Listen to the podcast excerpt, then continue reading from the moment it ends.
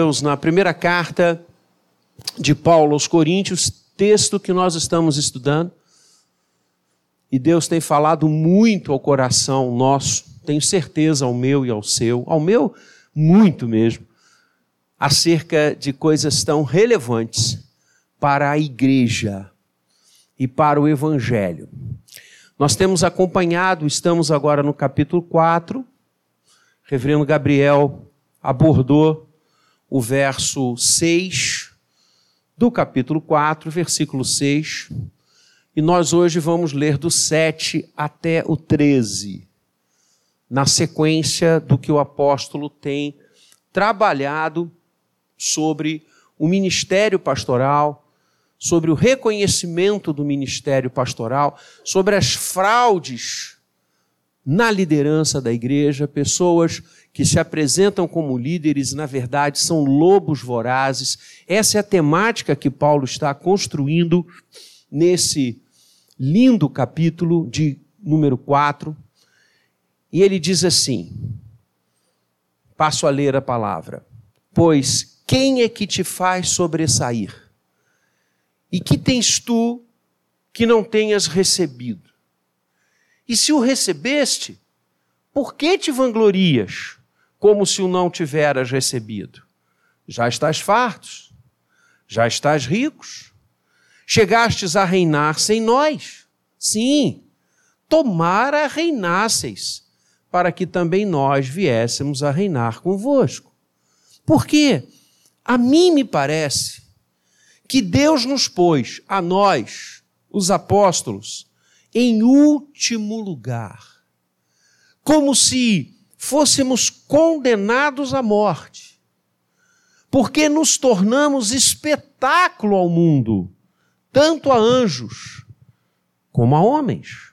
Nós somos loucos por causa de Cristo, e vós, sábios em Cristo. Nós, fracos, e vós, fortes. Vós, nobres, e nós, desprezíveis. Até a presente hora, sofremos fome e sede e nudez, e somos esbofeteados, e não temos morada certa, e nos afatigamos trabalhando com as nossas próprias mãos. Quando somos injuriados, bendizemos. Quando perseguidos, suportamos. Quando caluniados, procuramos conciliação. Até agora, temos chegado a ser considerados lixo do mundo, escória de todos. Que Deus abençoe a leitura e a ministração da Sua palavra. Expressões de uma liderança aprovada por Deus. Expressões de uma liderança aprovada por Deus. Esse é o tema que vai nos conduzir agora de manhã. Como falava há pouco, a grande temática de Paulo no início desta carta é acerca das divisões, das facções que a igreja de Corinto estava manifestando. Os seus membros, até como fruto da cultura da cidade, fruto da cultura helênica, estavam escolhendo líderes para seguir. Isso dividia a igreja. Ah, eu sou de Paulo. Não, não, não, eu sou de Pedro. Não, eu sou de Apolo. E o apóstolo Paulo bate nessa visão errônea, equivocada. E ele começa então a falar da liderança, daqueles que são aprovados por Deus à frente do rebanho fazendo um paralelo entre falsos líderes e verdadeiros líderes. E nós já tivemos oportunidade de tanger essa matéria em alguns versículos atrás, quando ele, de forma categórica, diz que os ministros do Senhor, o que deles se espera é que sejam achados fiéis. E agora, novamente, ele fará um paralelismo olhando agora os próprios membros da igreja, olhando o rebanho de Corinto, que ali estava. E ele vai falar sobre líderes, a conduta desses líderes, expressões desta liderança, homens que agradam a Deus na condução do rebanho. A primeira característica, a primeira expressão de uma liderança aprovada por Deus, e eu peço que nesta manhã comigo você, ao estudarmos esse texto, nós pensemos na liderança da igreja evangélica no Brasil hoje. Nós pensemos em homens e mulheres que se levantam, que se alteiam, que lançam a sua voz para afirmar-se líderes do rebanho. Eu quero que você tenha esse background, esse pano de fundo, enquanto nós lermos esta maravilhosa e empolgante passagem. A primeira expressão de uma liderança aprovada por Deus é que ela não se conduz pelo orgulho. Um líder aprovado pelo Senhor não se conduz pelo orgulho. Verso 7. Pois, Paulo falando à igreja de Corinto, quem é que te faz sobressair? A palavra no grego aqui significa quem te dá destaque, quem faz você brilhar, quem coloca você em evidência. As coisas do mundo, como o sermão de domingo passado pela manhã, qual aplauso que referencia você? Quem é que te faz sobressair? Segunda pergunta do verso 7: O que tens que não te tenha sido dado?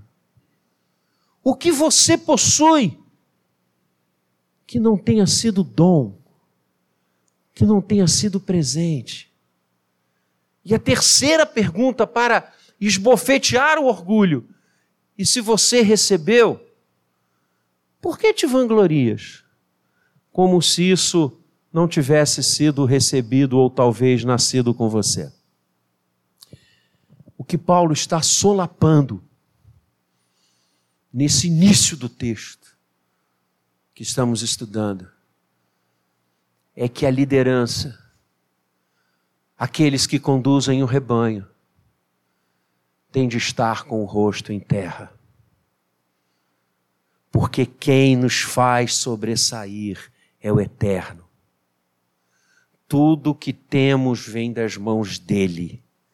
Nada é nosso, tudo nós recebemos. Por isso, vanglória é olhar para o homem e glória plena é reconhecer que tudo vem das mãos de Deus e das mãos dele o entregamos. Se há uma coisa que o Senhor precisa trabalhar na liderança, é o orgulho. O ser humano é por demais orgulhoso. O ser humano tem essa característica nefasta desde a queda. Orgulhoso, vaidoso, pretensioso. Quando Paulo pergunta quem te faz sobressair e lembrando que nos versos anteriores ele tanto fala sobre a sabedoria errônea do mundo, certamente aqueles irmãos em Corinto já quitavam-se da sua cultura. Gregos que eram, helênicos que eram. E Paulo vai dizer: olha, do que você se agrada? Quem destaca você? É o seu saber? É a sua cultura? É o seu dinheiro? São as suas posses? É a sua tradição? Isso é pó. Isso é nada. Para liderar a igreja, você precisa reconhecer que tudo vem de Deus. E não é isso que a palavra santa nos ensina? Lembremos de Davi, um dos reis mais emblemáticos da história do povo de Deus. Um homem segundo o coração do Senhor. Que linda definição. tudo que Davi fazia, Davi colocava a glória de Deus em primeiro lugar e reconhecia que tudo vinha do Senhor. Desde o seu primeiro embate com Golias, quando ali ele inicia a sua carreira vitoriosa nos campos de batalha para levar Israel avante, quando ele chega no arraial, a guerra está acontecendo, e ele escuta que havia um guerreiro fortíssimo que vilipendiava Israel, que ofendia Israel. Ele, jovem, franzino, ele diz: O que é isso?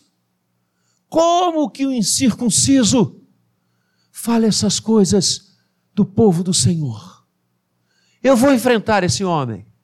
E certamente as pessoas se riram dele como os filisteus riram. Mas Davi diz: Eu vou até ele na força do Senhor.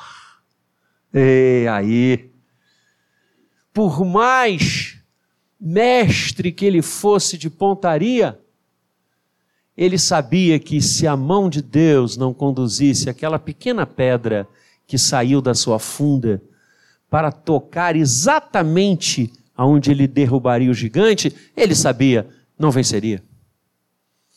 Ele coloca a vitória nas mãos do Senhor.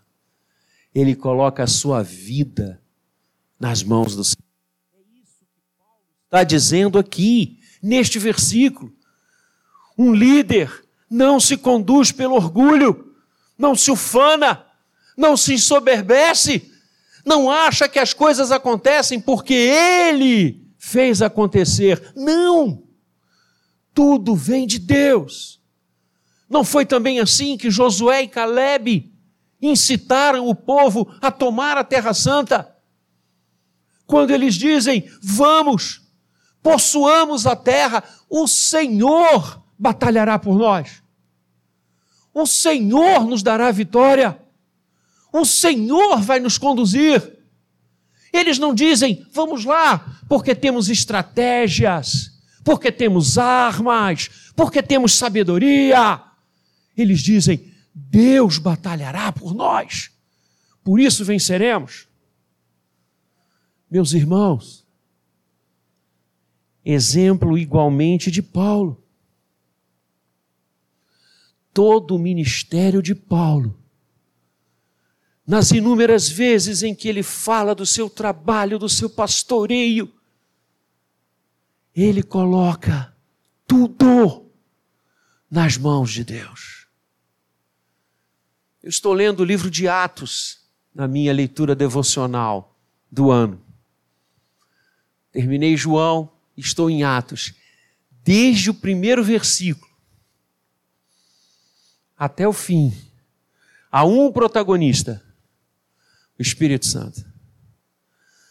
Por isso, em todas as Bíblias que eu tenho, eu coloco no título deste livro Atos do Espírito Santo através dos apóstolos.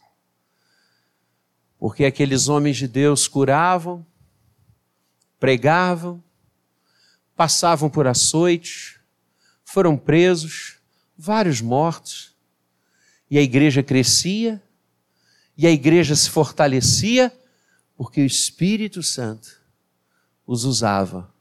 Pedro e João sobem ao templo para orar e falar com Deus e encontram um aleijado que todos os dias era levado ali na porta formosa, era uma das portas de entrada do templo, majestático, e ele ficava ali pedindo esmolas. E Pedro e João passam por ele e ele estende a mão e diz: Podem me dar alguma coisa? Podem me dar alguma prata? Podem me dar algum denário? Podem me dar alguma dracma? E Pedro olha para ele e diz: Não temos prata, não temos ouro, mas o que temos isso te damos. Em nome de Jesus de Nazaré, levanta e anda. E imediatamente os ossos daquele homem se enrijeceram. Ele pôs-se de pé e saltava de alegria. E entrou com Pedro e João para orar e glorificar ao Senhor. É isso que Paulo está dizendo. Pedro e João não disseram àquele homem: Nós temos poder, nós temos autoridade, nós somos testemunhas da ressurreição. Essas vestes rotas não são nossas, nós agora vamos andar de linho puro. Nossas mesas agora estarão repletas de alimentos, porque vimos e testemunhamos a ressurreição. Aqueles homens disseram: Nós só temos uma coisa, e essa coisa vale por tudo. Levanta, em nome de Jesus. Ah, meus amados, a liderança aprovada por Deus não se conduz pelo orgulho. E Paulo avança, e ironicamente, para aqueles que acham que são autossuficientes, para aqueles que se estribam na sua cultura, no seu saber, no seu dinheiro, nos seus conhecimentos, nas suas amizades políticas, nas suas filiações partidárias, Paulo diz: já estás fartos. E a palavra que ele usa aqui é alimento, já estás alimentados. Já estás ricos. Chegastes a reinar. Não é assim que as pessoas que se acham se veem? poderosas, reis.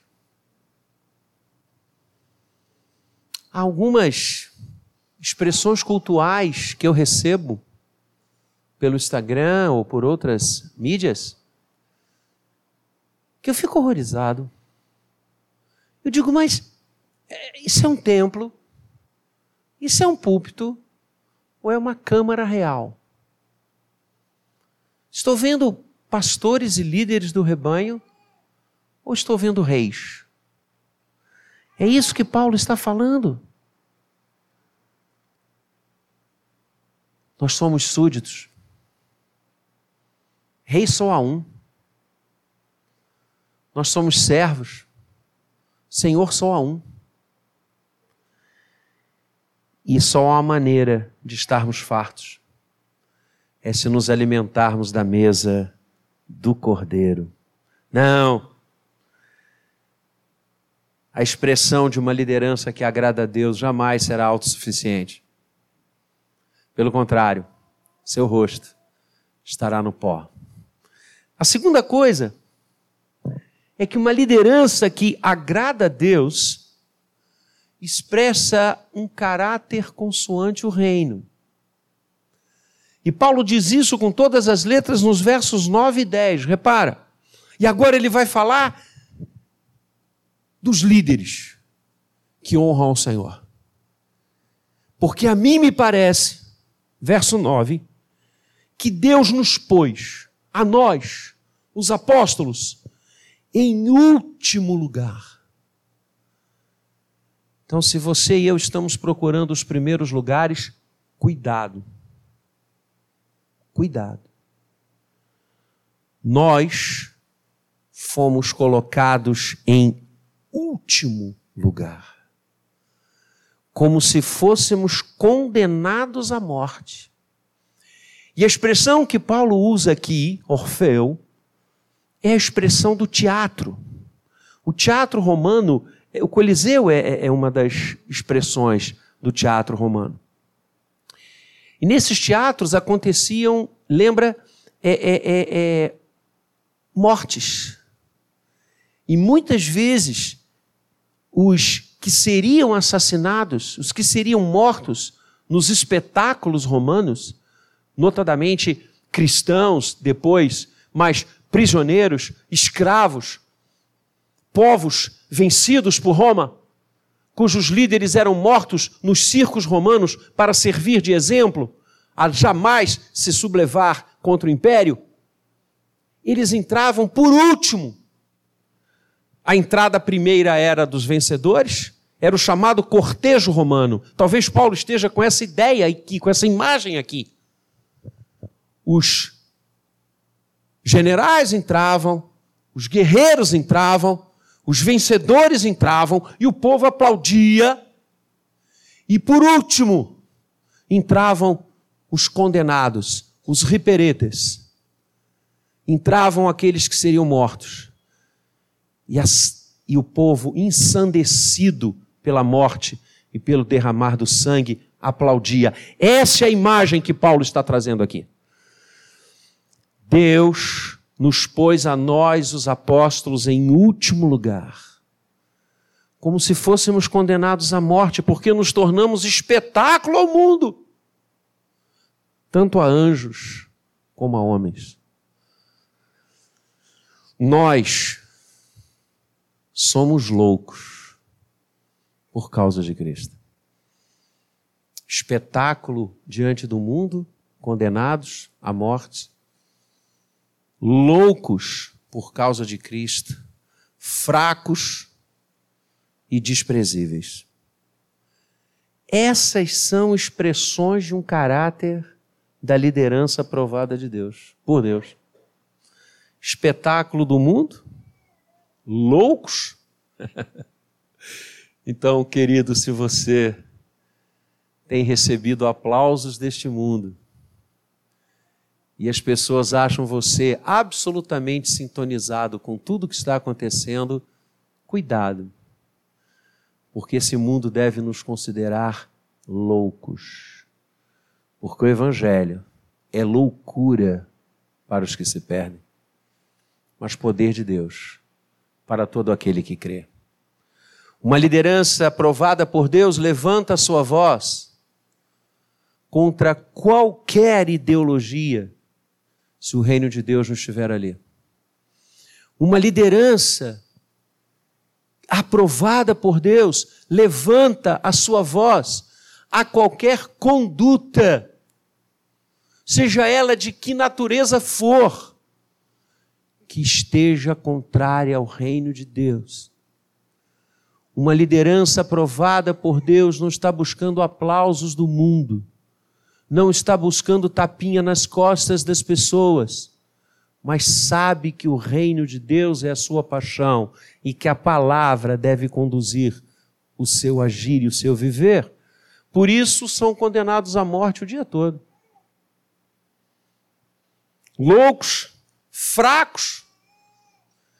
As pessoas precisam, e é isso que o mundo deve olhar para nós mesmos e dizer: são fracos tem problema não. Porque na fraqueza é que somos fortes. E bendito aquele que se humilha perante a mão de Deus, porque no momento certo será exaltado. Eu quero ser fraco para esse mundo mesmo. Não, não quero. Eu não quero ser olhado como um gigante por esse mundo, não. Pelo contrário.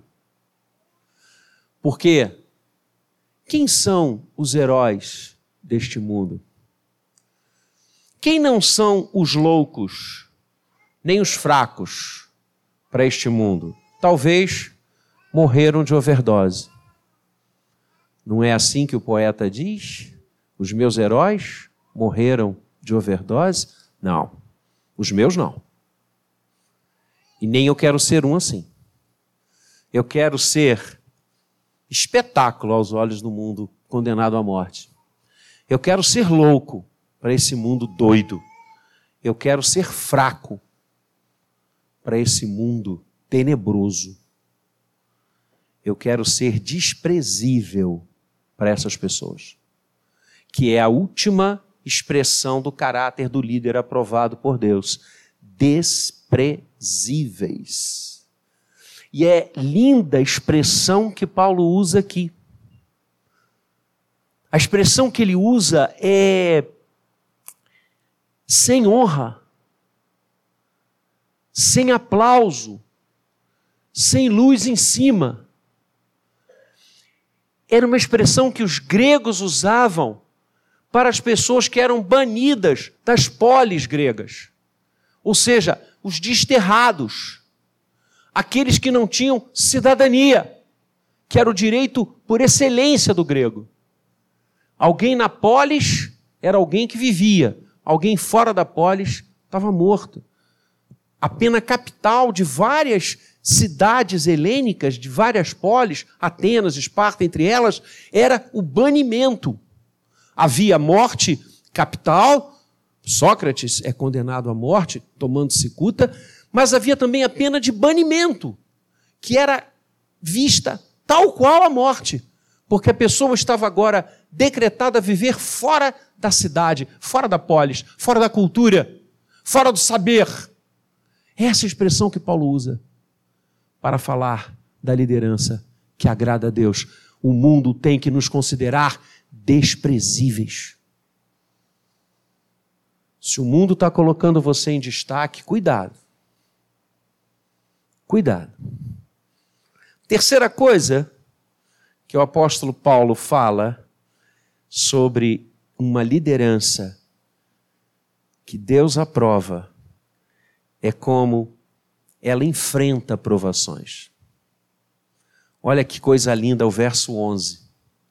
Até a presente hora, diz ele, sofremos fome, sede, nudez, somos esbofeteados e não temos morada certa.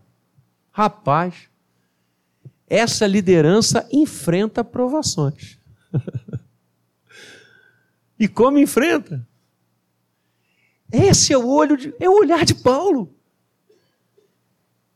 Paulo está dizendo: olha, vocês se jactam de terem tudo, nós não temos nada. Vocês se jactam de mesas repletas, nós não temos o que comer. A gente está com fome, a gente está com sede, a gente passa privação.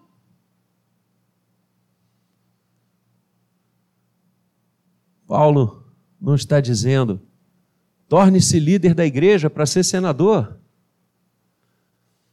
Torne-se líder da igreja para você ter votos. Torne-se líder da igreja para que a sua empresa arrebente. Paulo está dizendo: torne-se líder da igreja e você vai ter fome, e você vai ter sede, e você vai viver nudez, e você vai ser esbofeteado. A palavra que ele usa aqui para esbofeteado significa esmurrado. Você quer? Ou seja, liderar a igreja é servir a igreja e não ser servido por ela. É apacentar o rebanho, mesmo que com sofrimento, mesmo que com privações, e não tosquear o rebanho para se dar bem em projetos pessoais. Igreja não é curral, igreja é grei do Senhor. O dinheiro da igreja é santo. As pessoas que integram a igreja são santas. E a liderança deve amá-las e servi-las. Isso é uma liderança aprovada por Deus. E não que usa a instituição, as pessoas, a sua história, a sua herança para maculá-las Eu convivi durante algum tempo com um deputado federal, há muito tempo atrás. Se fosse hoje, eu talvez nem fizesse essa pergunta a ele. E eu perguntei a ele: como são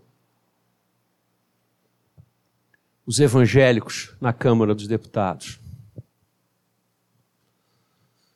Ele disse para mim, Vladimir, com honrosas exceções, são piores do que os piores do mundo. vendem a sua bênção da primogenitura. Nem por um prato de lentilhas, por menos do que isso. A liderança tem que saber que vai enfrentar privações. Agora, como reagimos a elas? Como? E Paulo vai falar isso no verso 12 e 13 e a gente conclui. Diante das privações, porque estamos para servir e não para ser servidos, nos afatigamos, trabalhando com as nossas próprias mãos. Verso 12. E aqui Paulo fala de si. Lembra? Paulo era tecelão. Paulo tinha a profissão de fazer tendas. Na época, isso perdurou durante muito tempo. Ah, era muito comum que os, os filhos seguissem as atividades do pai. O Senhor Jesus é identificado como carpinteiro, porque José era carpinteiro. André e Tiago, Pedro estavam na pesca, André e Tiago, seu pai também assim o fazia. Paulo era tecelão. Paulo cozia tendas, fazia tendas, costurava tendas. E é interessante, porque mais uma vez ele traz a lume a sua atividade que ele exercia, como ele mesmo diz, para não ser pesado a igreja, para que a igreja não tenha que me sustentar integralmente. Eu faço tendas, eu, eu, eu me viro, eu corro, eu me afadigo. A expressão que ele usa aqui, afatigar, significa ir à exaustão, trabalhar pesadamente, não era uma brincadeira, não era um passar de horas, era a sua atividade, ele se afatigava no trabalho. Para não ser pesado a igreja. Que exemplo! Quando nós lemos de líderes que o dízimo da igreja fica todo com ele. É, é o oposto. Ele não recebe o seu sustento da igreja, mas tudo que a igreja recebe é para ele. Que isso? Onde é que fica esse versículo? Talvez esquecido. E é interessante porque na cultura helênica, os trabalhos manuais eram vistos como somenos. Quem os fazia eram escravos. Quem fazia os trabalhos manuais na cultura grega eram os escravos. Não era dado muito valor a quem trabalhava com as mãos. E Paulo vai dizer: Eu trabalho com as minhas próprias mãos. Coisa linda. Ele está dizendo para os coríntios: vocês entendem que aqueles que fazem trabalhos manuais são desimportantes, são pessoas que não merecem estar na mídia, assim são os líderes que Deus aprova são os menores. Oh, coisa linda. Trabalho com as próprias mãos. Quando somos injuriados, bem dizemos. Opa! Quando a liderança é injuriada, quando aqueles que estão à frente do rebanho são injuriados, eles não entram com ações pedindo direito de resposta. Não estou dizendo que esteja errado isso. Mas o que Paulo quer dizer é o seguinte: como é que a gente reage? A gente bendiz. Quando alguém nos insulta, quando alguém nos injuria, quando alguém nos calunia, a gente bendiz essa pessoa. Nossa, que padrão maravilhoso de liderança. Quando somos perseguidos, nós suportamos. E o suportar aqui no grego significa estar firme, como na rocha que é Cristo. A gente é perseguido, mas a gente suporta, a gente aguenta. Porque alguém vela por nós. Quando somos caluniados, procuramos conciliação. E o conciliar aqui tem a ver com interceder a favor de. É, é, é a mesma ideia da cruz quando as pessoas caluniaram o Senhor e ele disse: Pai, perdoa, porque não sabem o que fazem. Essa é a ideia. Quando me caluniam, eu intercedo.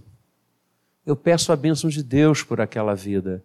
Eu concilio corações.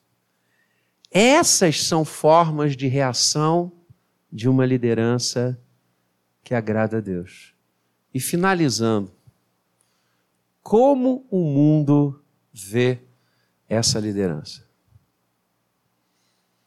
Uma liderança que não se pauta pelo orgulho, uma liderança que expressa o caráter do reino, uma liderança que enfrenta privações, uma liderança que reage consoante o evangelho, como o mundo a vê. Como um dos seus pares, como alguém que deve ser convidado à mesa de negociações, alguém que faz parte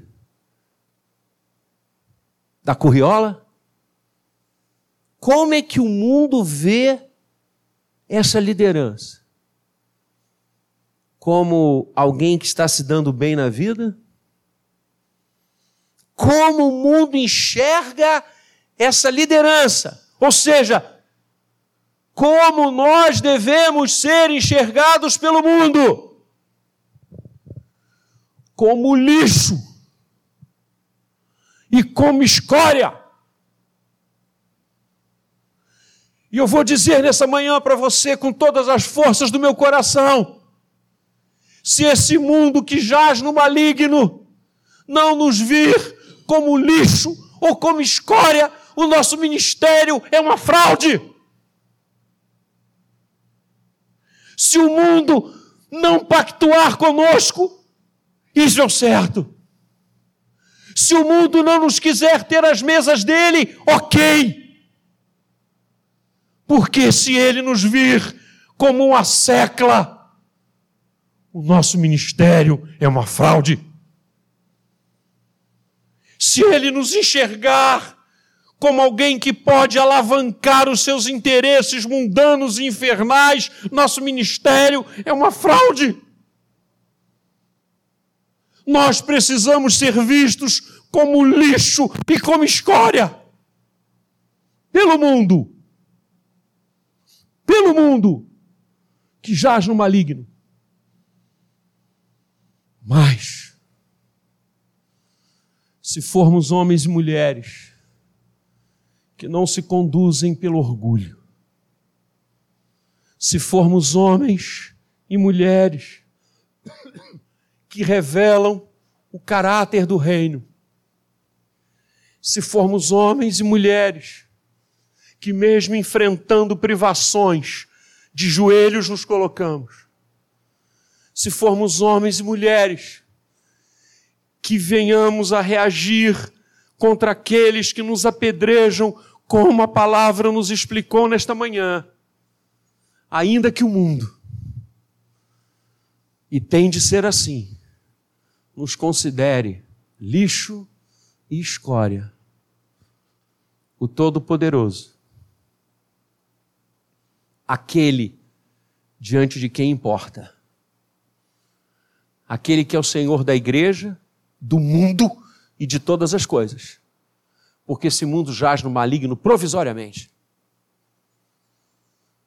Ele dirá para nós, ele dirá de nós, homens e mulheres, dos quais o mundo não era digno. E dirá quando fecharmos os nossos olhos e os abrirmos para Ele, Ele dirá: servo, serva, boa e bom e fiel. Foste fiel no pouco, sobre muito te colocarei. Entra para o gozo do teu Senhor. É isso que eu almejo ouvir. É isso que eu tenho certeza que você almeja ouvir. Então, sejamos lideranças aprovadas por Deus. Que Ele nos abençoe. Amém.